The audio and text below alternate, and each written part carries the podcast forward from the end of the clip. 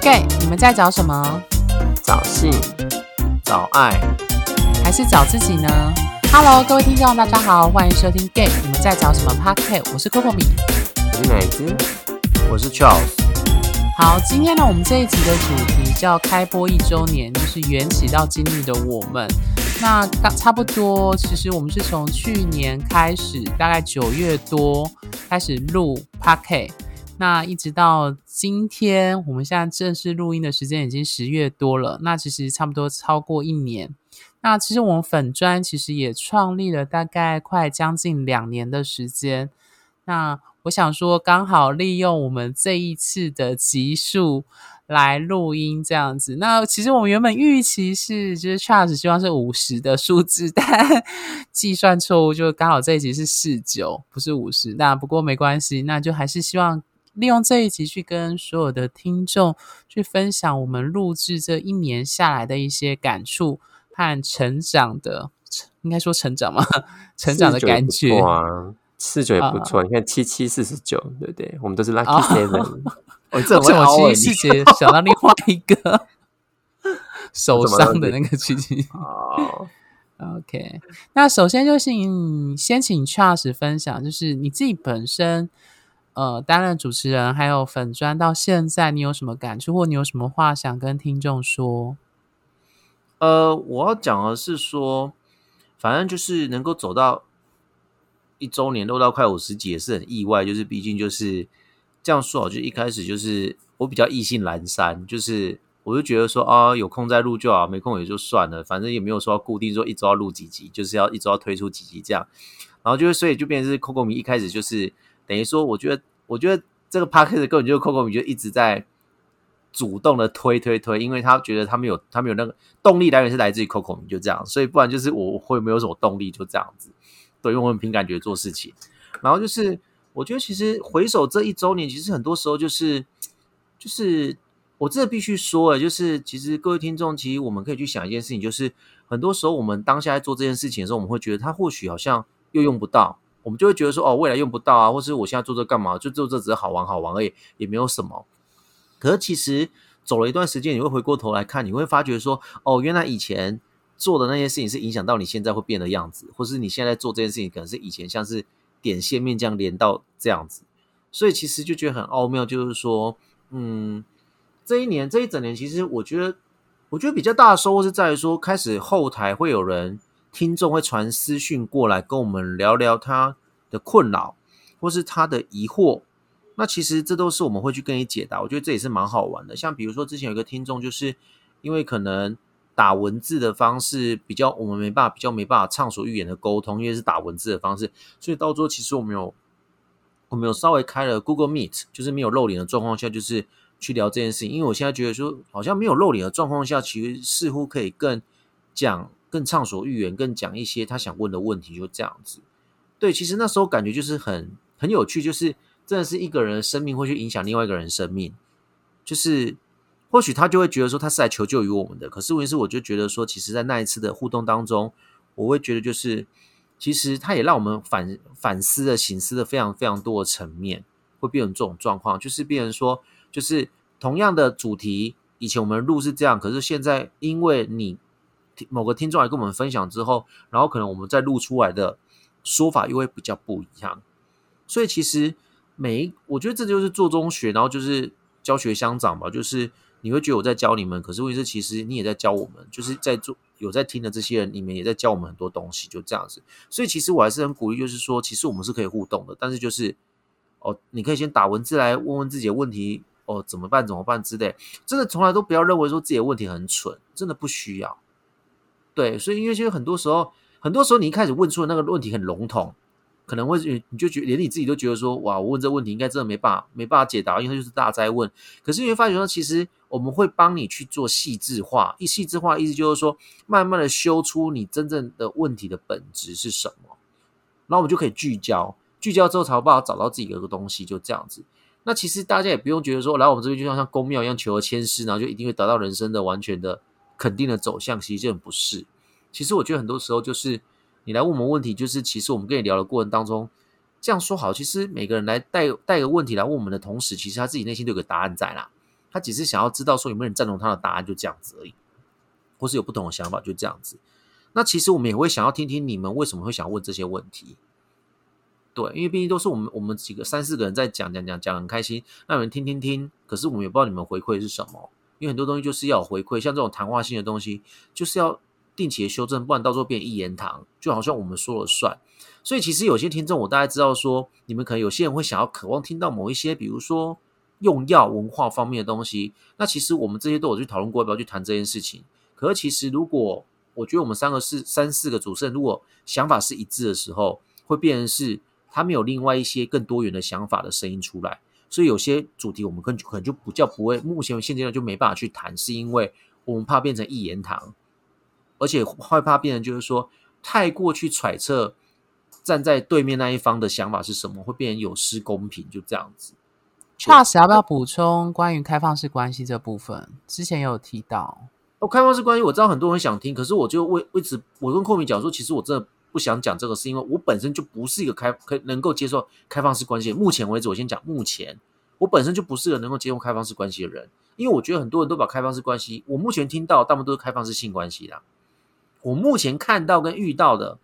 我觉得他们根本就只是开放式性关系。但真正开放式关系的意思是，你连跟他都要约会哦，约会，然后真的是伴侣关系在走，而不是说你想做爱就只是找他做爱，做完你就不理他，你还是回去找你正宫。对，因为我对我来讲，我真的有遇过几个开放式关系，他们才真的是开放式关系。可是真正能够做到开放式关系的人少之又少。所以为什么寇米他想讲这个，我不想讲，是因为我觉得，我就直接问在座主任，我就说：你们有人接受这个吗？如果你们都没有接受的话，其实我觉得我没有资格讲这种东西，因为我觉得如果我们三四个就没办法接受这件事情的话，会变成是一个批判，就啊，他们怎么可以这样子？或者说我们在揣测说他们为什么这样？可是这个不准啊，因为你必须真的要。邀请到真的有一个人是有在做开放式关系，而且是真的做的很很开放式关系，而不是说什么听一听就觉得说你就只是有一个顾炮在外面而已啊，就想要做就找他就这样子而已，或者想要躲避你跟正宫之间的问题，然后就跑到外面去找小三，那种感觉就是这样子。所以其实我到现在就是我跟寇米讲说，如你如果可以，我没差，但是我这一集就不会讲，因为我真的我没有立场讲这种东西，对。所以，就是我不想让来听的人会觉得说他们是罪人呐。我我觉得是这样子啊。我不想来听的人会觉得说，即使即使哪怕只有一两个是真的做开放式关系，他们听到也会觉得不舒服，就说你凭什么替我们发言？会变成这种状况。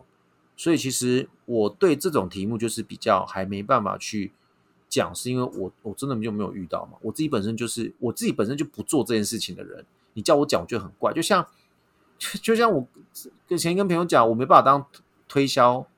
呃，业务是因为我自己不喜欢的东西，我不会叫人家买。我自己本身都没办法接受，我怎么可能再叫跟人家讲说这个很好啊，这个怎么样之类？我觉得那种东西多说的会变成这种状况。因为很多东西谈话性节目，你太太过揣测对方的立场要干嘛？我觉得很奇怪。除了就叫他直接来讲比较快嘛。因为我们在爱情当中不是揣测来揣测去的吗？那还不累吗？我们也知道那种揣测东西就已经引发出太多太多的纷争啊，就变成这种状况。对，所以其实我觉得你们可以自己也可以去写一下，就是你们还想听什么主题，可以丢到后台私讯来嘛。我们可以看到了，我们就会讨论，就这样子。对，因为毕竟四个人去想，比不上十个人去想嘛。我觉得就是这样子。那你说我没有成长，我当然成长很多，就会觉得说，哦，就是，嗯，你说变红吗？没有，也没有变红。我只觉得，反正这件事情我从来都没有想说要变红，我只是觉得说，反正就聊。好了，一开始就吃出，就像昆明讲，人是以自私、自我中心为主嘛。我自我中心什么？有一个事情做，然后有一个窗口可以聊天，这样就好了，对吧？我就觉得是这样子啊，对啊。然后聊一聊，就发现，哎，有人有被疗愈到，有人有被同理到，我觉得很不错，就这样子，就这样子。因为我只是想让大家，就是说，大家都不孤单嘛，就是不要觉得自己问题很笨啊，就是没有人谁笨不笨啊，就是这样子啊。因为我觉得没有个人是笨蛋啊，我自己这么认为。对，所以我就觉得。请正视自己的问题，我真的觉得正视自己的问题，然后去面对它，开始去着手去处理它。其实，其实大家才活得比较自在吧，才大家才活得比较踏实，就是或者讲说，大家才比较会为自己负责任啊。我们真的就面对自己的问题，这样才不会养出那么多巨婴吧。所以有时候我都会觉得说，或许我们这样做会帮社会少一些巨婴吧。就这种东西就这样子，而不要让那些。渴望得到爱的人，然后明明就他就觉得说我不是主流，所以我我这辈子好像不渴望得没办法得到爱就不配，然后就会开始觉得说哦，那就是自我放逐啊或怎么样之类的，然后可能又觉得那我再跑去结婚好了，哦，我就觉得我很受不了这样子。对，以上就是我这一年这一年多的想法是这样子。对，OK，好，那奶子你要不要分享你的看法？我觉得，嗯，就像邝冠明讲，就邝冠明那时候跟我讲说，要不要录一个 podcast？我说，哎，要录什么？然后那时候其实刚开始起头，如果过去有听过我们的听众的话，应该知道这个 podcast 的来源。刚开始其实也是跟呃我们的情绪还有失恋有关嘛，对不对？那那个时候其实我就觉得，哎，可以聊一些东西。那时候我记得刚开始的第一集一开始的时候的那种。动力其实来自于修复我们自己，所以我觉得那个动力还蛮强烈的。而那时候我根本不觉得说我们可能会有多少人会听我们 podcast，因为你知道我们就是大家自己爽嘛，自己聊啊这样。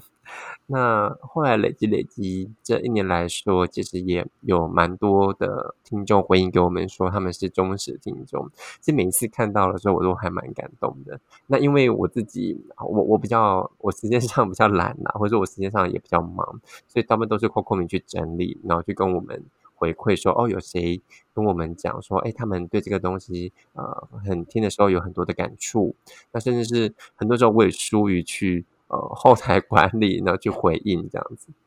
但是呢，我都有看到说，哎，大家就是回应，我们都蛮支持的，所以会有一种，当我们自己在自己的状态的时候，呃，我们去走上我们自己那一种自我疗愈，或者说自我呃，在审视自己的过程中，其实也可以听得到对方有共鸣，而且共鸣呢，来自我我我其实讲的很有趣，是它来自宇宙的共鸣，宇宙共鸣是说，不是走什么邪教之类的，是。因为我们都不认识你们，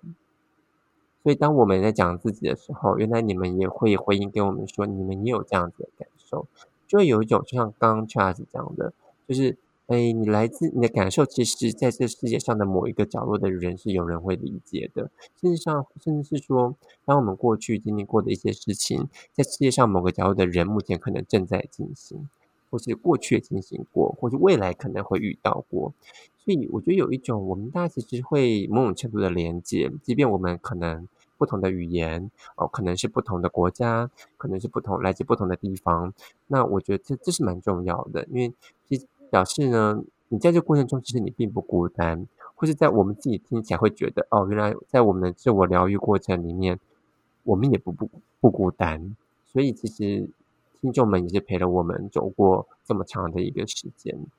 那回首过来，过去有很多的主题，那蛮多也都是 Coco 明去提出来的，或者说，哎，我们自己有兴趣的主题。那为什么讲这一些主题呢？嗯，就像刚刚 Charles 已经有补充说，有些主题是我们比较呃没有谈到的。那我我就可以讲一些我们有谈到的。我们谈到了蛮多主题，其实是根据我们自己人生经验中的某一个部分的自己，那来反来谈这些相关的主题。所以，我们其实，在聊这些主题之前，我们也不是很。Random 就是不是很随机说哦就讲这个啦，这样我们其实也是会有在事前录音前就做一些讨论。那坦白说，在录音前我们也做了蛮多功课，就确定要按下那个录音键的时候，其实我们也是呃会去讨论我们要怎么说、怎么讲，甚至是我们录完之后，其实我们也会对于今天讲的内内容呢，我们三个主持人再再去思考一下，诶，这样讲合不合适？听众会不会觉得诶有什么样的听起来怪怪的？或是刚才讲的哪一些语气上呢，有一些待待加强的地方？其实我们也是做了很多的功课。那随着后面听众人数，就是随着你们越来越多，那越来越多的人的回馈，其实我们会更谨慎，或是更哦，就想哇，原来有这么多人。一方面我们很开心，二方面是觉得哦，我们要呃为听众呃就是负责任，所以我们也会。花更多的时间去做呃更多的准备。那对我自己的心境上来说的话，嗯，其实呢这一年来我也经历蛮多事情的。我从在台湾，然后呃那时候本来我住的地方是高雄，然后呢之后呢就搬上了台北。那搬上台北呢工作大概也将近一年的时间，那也在台北经历蛮多事情的。那之后呢我才转辗转的在。这几个月呢，就飞来了美国。所以其实在我人生过程中，也是经历了蛮多的时刻。那嗯，很多过去我们的问题中有听众，也许听到我分享自己那些自己呢，也来自于呃，我过去几年，很多人可能听到我跟前男友的事情，天哪，我一直在卖他，我不知道他有没有听 podcast 啦，但是 就我一直在讲他，那嗯，就是。我我会觉得说，哎，好像其实这过过程中，嗯，我也经历了很多的人生的过程。那慢慢慢慢的到现在这个状态里面，那我觉得这个是我人生中目前经过比较长的时间这样子。那也是庆幸，就谢谢，就是嗯，谢谢，就是听众陪着我走过这么长的时间。OK，嗯，谢谢奶子。呃，换我这边分享。呃，我觉得我前几天在脸书上有分享一句话，就是，呃，当一个人发自内心为自己而做的事能帮助到其他人时，按照人性自我中心的法则来看，这才是能帮助到其他人的最有力保证。那我相信听众听到现在会发现到，我们三个人的讲话风格、跟论述、跟切入事情的角度是不同的。呃，乃至比较柔性。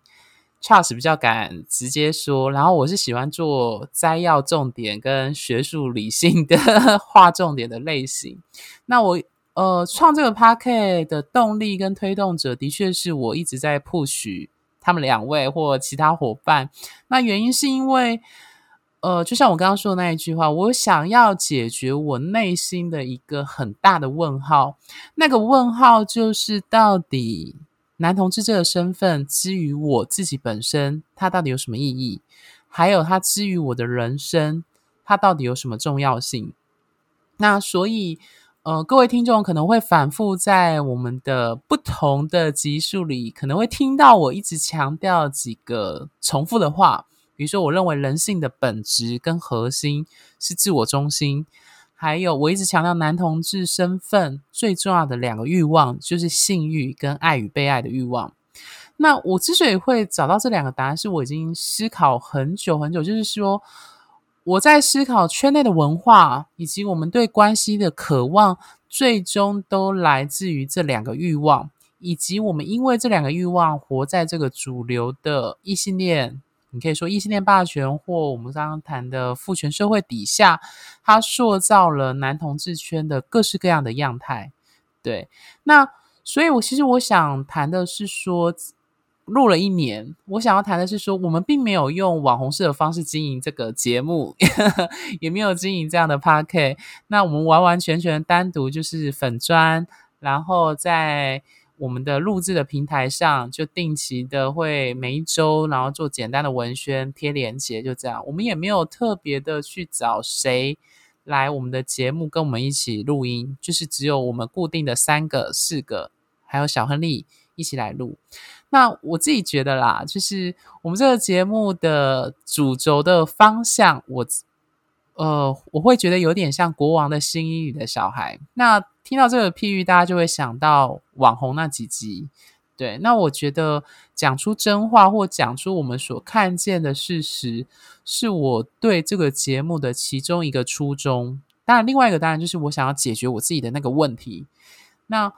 其实为什么会说国王的心意？就是我发现到在圈内滚了这么久，我会发现有一些东西，好像大家大家都不愿意说出来。像是房间里有一只大象，但是大家不愿意去诚实的去面对那个圈内文化塑造出来的样态，以及一些问题跟议题。所以，呃，它除了解决我自己的议题之外，这些房间里的大象，它其实也反映了我自身男同志之于我的状态。那我其实常常会说一句话，就是。没有选择也是一种选择，不表态也是一种表态。所以，我认为世界上没有所谓的中立客观，包含我们节目录制的三位，都势必是从我们自己的生命经验出发去讲述的。那 Charles 讲的开放式关系，或是用药文化，最主要的关键，就是因为那并不是我们生命经验当中实践的一部分。对，那顶多是我们有遇过。用药的人，或者是有周围的朋友有开放式，但是我们自己本身并不是实践者，所以当听众来问说为什么就是会问一些开放式关系的问题的时候，或是要不要讲这样的集数，其实我们私底下也讨论了很多，那最后会决定没有录。当然有一些议题还是多少会提到，那没有录的原因是在于是我们自己本身或我们自己本身的认定自己的亲密关系。就不是实践这件事情，就没有在实践这部分。这我来说一下，反正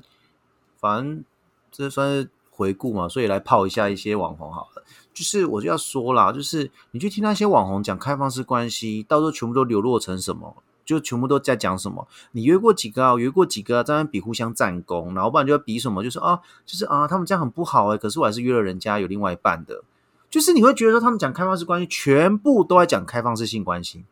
或是全部在自己讲吃了人夫的经验，或者什么经验，这就是不是我们要讲的东西。所以其实应该啊，为什么会变成这种状况？是因为嗯，台湾真的可以做开放式关系的人，真的有在执行的没有几个吧，很到位的没有几个。啊所以变就我就觉得我不想要讲那个，是因为反正讲到都是讲开放式性关系。那我必须讲就是。补充一下，刚才科米讲很含蓄，什么国王新衣，不用讲那么含蓄，就意就是说，你们去听那些网红式的那个 YouTuber，应该还蛮多的，大家都知道是谁嘛？我也我其实都没在听啊，我也不知道是谁。就反正就是就是他们讲什么，每次动不动就在讲性，然后讲的场面异常热闹，但是问题是听完都很空虚，因为就是那种东西就只在吹嘘自己约了几个，然后怎么样怎么样之类的。那我只是会秉持一种感觉，就是说，哦，那所以。主流的来听你的，当然会觉得说，哎，感同身受。为什么？因为老娘也主流，所以我们都一起约，搞不好我们就是你的朋友，我就是你的粉丝，我们互相充流量。我觉得这种东西就是这样。可是如果是不是主流，或是刚进这个圈圈内的小 gay 来听的话，他当然是听之前听主流嘛，因为大家都是听哦，就感觉你好像大师，所以我们来听听看你讲什么，就发现靠腰啊，你讲这些我就不符合啊，所以我就变成什么？哦，我在圈内好像不是爱情吧？我不是这同志圈的吗？是啊，你是同志啊，可是为什么奇怪？可是我就是没办法约到那么多炮嘛，所以表示我就是没办法嘛，会变成这种状况。所以有时候我都跟我们讲说，尬拍音那多谁就是这样子，就那种东西一直在那那种关系一直复制下来，一直复制，一直复制下来。然后他们就会说：“哦，没我没有教这个啊。”可是我跟你讲，这个就是举手投足都在教别人，举手投足都在散发那种氛围，会变成这种状况。所以其实我就觉得说。嗯，呃，反正我就觉得说，就是要做那种东西太好做了。那我如果要讲那个，我干嘛做？我们又不是。如果今天我们真要做那种，早全部露脸。但是问题是，对了，我们直接讲，我们脸蛋没有那么没有那么帅，这是事实。身材没有他们好，或许 Coco 米会比较好，但是我们就没有，就这样子。那我们就是，但是我们就是很敢讲，我自己本身很敢讲，就这样子。因为我觉得讲啊，反正就这样子啊。因为我不靠这种能拿叶配，我讲难听就是这样子。我不靠这种东西拿业配，但是我为什么要讲？是因为我觉得我不讲就是有人会受伤。哦，我就觉得说我这个才叫真正的同理吧，你们那个叫同情吧？对，你是同情那些边缘的人，可是我不是同情他们。我觉得他们有办法自己走出来，可是问题是，是你们把他打趴的，你们无形中把他压下去。他想要站起来就把他压下去，他想站起来就会把他压下去。那我就觉得说，那不变态吗？就变成这种状况。对，就这样。好，感谢 Charles 的补充。那呃，好，我拉回我自己部分，就是对我自己而言，就是呃，我后来意识到一件事，就是男同志圈的所有文化跟关系都是性欲跟爱欲衍生而来，包含社会运动。那可能有些听众知道，就是我有讲到我是高师性别所毕业，那在热线也待了八年。我后来就在思考，到底社会运动，特别我指的是同志的社会运动，赐予我到是什么意义？我后来想到这件事情，我就觉得啊。没有错，单就以单就男同性恋来啊，就是其他多元性别先不论，就是单纯就是所谓的 gay 来说的话，gay 想要在同志运动想要追求的，就是对这两种欲望的去污名。跟要求平权，就是我们常说的同志平权这件事情。我们要求跟异性恋获得一样的权利，这是最简单的思维，就是平权的概念。所以我后来意识到这个，呃，我称为就是我意识到这个问题的本质，我就突然发现说。我身上的男同志身份最重要的这两种欲望，它牵扯了，势必就像之前 Charles 说的，它是我们身上的一块肉，你割不掉它，所以你势必要跟这两种欲望共存，跟你走了一生。对，所以当我意识到这件事情的时候，再配合就是我刚刚说的人性的自我中心法则。我们小时候啊，这就让我想到，小时候我们总是被教导说要做个好人，或者是要为别人付出怎样。但是我后来意识到，说我们真正最有力的付出是为自己。而如果当你为自己付出的时候，能够帮助别人，这才是最有力的保证。就我刚刚说那段话，所以我后来意识到，我做这个节目或录这个 p a r k 当然它是一方面，是我想要借由跟。呃，几位伙伴这样聊天，去越辩越明某一些东西的时候，我也希望借由发声，就是我想要讲出一些我在圈内观察到的现象，比如说巨蜥巨娘跟一男样，比如说网红文化，比如说。呃，性的一些文化，或者是对于关系，或者是我们一直在吐槽的什么叫顺眼、随缘、感觉，那些都是我们实际在软体上、在圈内打滚之后，发现到就是那叫什么眉头一皱，发现不对劲，然后就觉得有一些话很想说出来，或者是人家什么软体上标什么不差，#hashtag 不差或一男样这样，你就很想要戳人，或是吐槽，那它就促成我。我们录制或我录制这个 p a c k e t 的一个初衷和动力。那简单来说，我想要厘清男同志身份对我的意义，还有人生的影响，并且试图播出某一呃播出某一些圈内的文化对我的呃，你可以说是限制、规范或者是束缚。就像我之前在我脸书写的，就是其实身份认同是一种双面刃。当你认同男同志身份的时候，男同事身份也会束缚你，就是身在 gay 圈，身不由己。我相信有些听众会有这种感受，就是你好像为了得到性欲跟爱欲的满足，你势必要做出某种妥协或改变。我相信大家都曾经有这样的经验，对。那呃。我另外一个看法是，就是呃，因为我自己本身是完全公开出柜的状态，那因为跟我的职业有关，我完全就是一个人的接 case 做占星这样子，所以我其实相对于有一些听众，还有包括我的几位伙伴，我可能是比较没有出柜压力的。那这可能跟我的人生信念有关。我一直觉得，你越是公开，你越是不害怕，你就能够。呃，自在的做自己，这当然是一个很理想的状态。那因为我知道有一些人可能会有一些原生家庭或者是职场各式各样，我们常常说之前谈的出柜或升柜的议题。可是我后来发现到，像我最近最大的改变，就是我把我的 whole 内变成是像脸书这样的方式，就是碰的日常，而不是像以前，就是好像。上了那个 home 内，你就要换另外一个状态跟模式。我觉得这种表里如一的状态，其实是非常让我感到自在的。我觉得这是对我来说录音这一年 p a r k e t 最大的改变。原因是因为我举个最明显的例子，在两一两年前，那时候用软体。我的软体上的档案还是写无脸不回，我相信有一些听众可能在档案上还是这样写，或者是要敲你的时候要附脸照等等的。因为我发现那时候我们还是会在意不公平、不对等。可是我发现，当我录节目录了一年之后，我逐渐越来越清晰的知道男同志的这个身份对我而言的意义，我的欲望对我自己本身男同志身份对我的理解越透彻的时候，你发现你就不会被。圈内的某一些，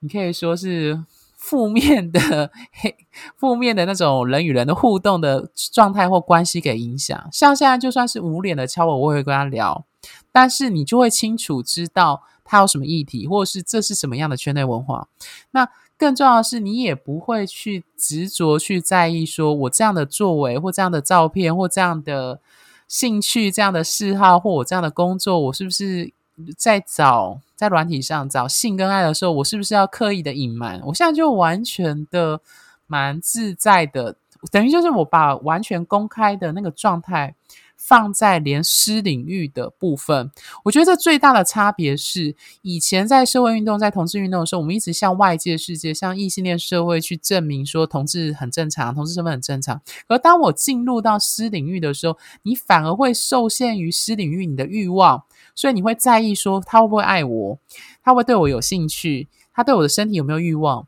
你因为这些担忧，所以你会害怕自己被拒绝，所以你反而更无法自在做自己。很吊诡，就是你明明是在对男同志欲望明显的软体上，你要找的是性跟爱，可是你反而越不能自在做自己，反而是在你对抗异性恋的，就是在社会运动、在游行，你反而可以很自在的去捍卫、去表现，反而在你私领域的那个状态会无法那么自在的表达。我后来意识到这样的。表里不一，我我那种感觉就突然发现，意识到一个问题，就是在于是说，原来我没有解决的最重要的问题，是我自己身上的那两个欲望，而不是试图像我们常说的，就是对异性恋呃主流的异性恋社会去要求要平权这件事情，听起来很吊诡，但当你回过头来去把问题放在你自己，就是。因为男同志身份最重要就是那两个欲望，那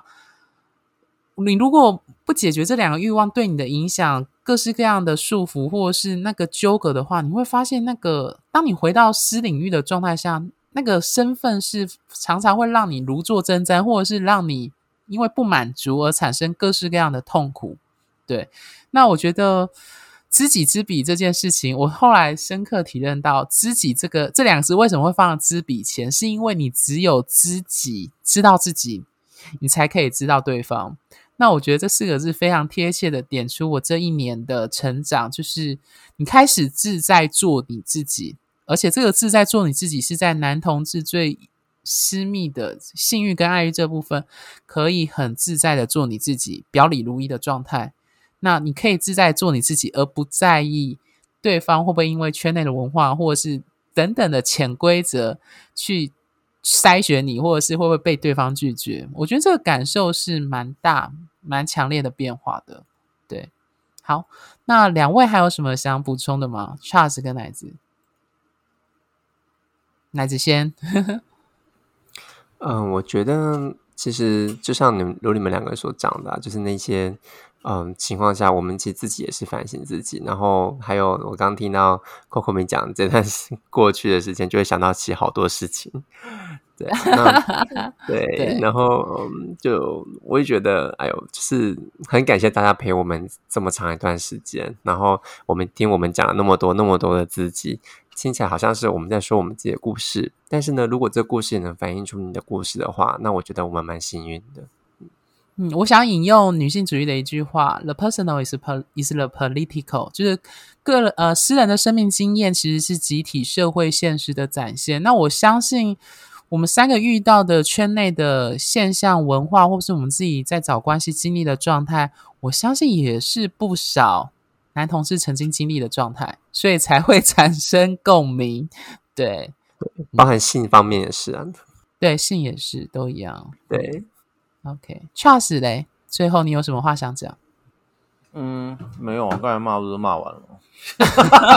不是啦，我是觉得你们，我知道有些人喜喜欢听我骂人，可是我的骂我自己很清楚，我不是乱骂，因为我觉得就是我不是说哦，因为我得不到，所以我双不讨，我就念，不是啊，因为我觉得就像比如说，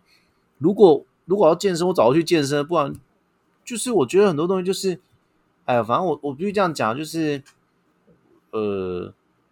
你真的要找到为什么要了解自己？是因为你可以找到你自己最 OK 的样子。我举个例子啊，比如说好，就是运动好了，就是有人就比较适合竞走，有人就比较可以懂得引咎在慢跑的那个氛围。像你叫我去慢跑，我真的没有，我觉得那真，我觉得那真的很无聊。但是你叫我走路到处走走看看，我觉得我可以。你懂那意思吗？就是有人热衷于热马拉松，可是我觉得觉得我没办法热衷在马拉松。懂吗？运动有很多种，我就不懂是为什么一定要这样子才叫做 OK，那样子不叫就叫做不 OK，一定要这样的身材才叫 OK，那样子叫做不 OK。对，那你可以说啊，现在主流这样，对他好，现在大部分人的审美观可能就定在这一个，就像比如说杨贵妃以前在那时候是美女，因为她胖胖的，大家喜欢那个那个时代的标准就是丰腴丰腴，就这样就好。那现在就是好了，就我觉得说这种东西就是运气问题嘛。我们觉得生，我们就现在生在这个时代。那现在这个时代，因为主流媒体导致营造出审美观就是这样子。那你要不要自己扪心自问一下，说你的审美观到底是别人影响你，还是你自己长出来的？那如果是别人影响到你的，那你自己要想，你你那你自己要的审美观是什么？对吗？很多时候就是这样子，而不是说盲目的一直去追崇、追崇、追崇，就这样，然后追一追又追一追又又忘记去审视自己，然后永远出他错，就全部怪给别人，就这样子。我我就觉得这样，所以我觉得你我们跟社会上的关系也是责任就是一半一半。我觉得有时候就是这样子，也是一半一半。所以就是你要了解到自己，然后才有办法知道说比较适合自己的样子是什么，别人的样子或什么。这样，当你哪一天突破那个点的时候，突破那个点的时候，你会还蛮轻松的。对，你会对这以后遇到这类的问题，它就不会是一个多大问题，你就可以再把更多的精力拿过来休息啊，或者是比如说拿去工作，或是拿去学其他东西。因为我觉得出社会的人大家都已经很辛苦，就是或是学生大家都已经很辛苦，我觉得其实我觉得真的是能少一样问题去烦恼，就少一样是最好了。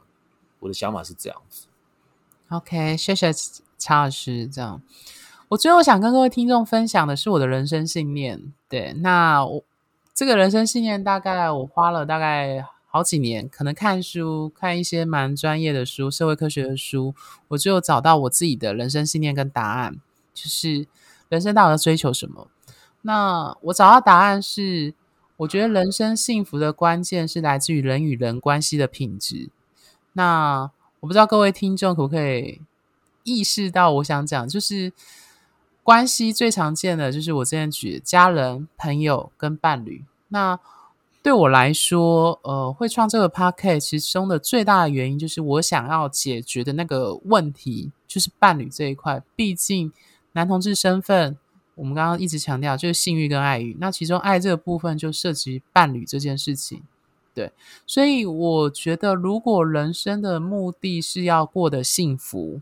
如果是这样，那我觉得我自己觉得，撇除健康这个部分之外，